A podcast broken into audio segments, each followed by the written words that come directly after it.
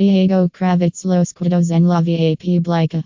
Defensa Civil Brindacancillos y medidas de seguridad para evitar accidentes en la Blanca. Desde que Cummins nuestra gestión junto con Diego Kravetz. Nos propusimos lograr cambios reales. Mejorar el bienestar de los vecinos. Utilizando la mayor cantidad de herramientas que Southeast encuentra en nuestro alcance. En este caso le vamos a brindar los vecinos a través de defensa civil, una serie de consejos y herramientas para que su seguridad en la VIP Blanca Mayor. Expers Guillermo Bonafina, subsecretario de Seguridad y Emergencias de Lanús Los accidentes suceden y en la mayoría son evitables. Es cierto que la gran parte estos southeast da en la VIP Blanca, debido a malas acciones, falta de toma de medidas, falta de concentración, no respetar las normas, etc.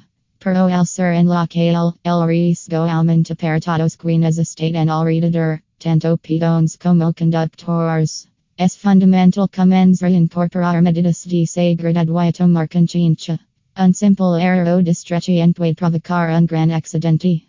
Además de poner en riesgo la vida de no southeast pone en riesgo la de los demás.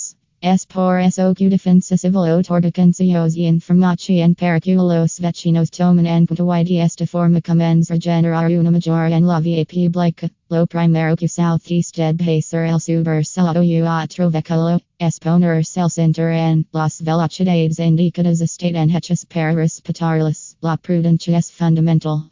Es por eso que es importante tomar distancia con el que southeast encuentra adelante. El uso del celular está prohibido el manejar. Los niños menores de 12 años siempre en los asientos de atrás. Usar de forma correcta las balizas. Las medidas de seguridad administral y controladas. Simo el matafuegos. que de primeros auxilios. Numtico de repuesto. Etc.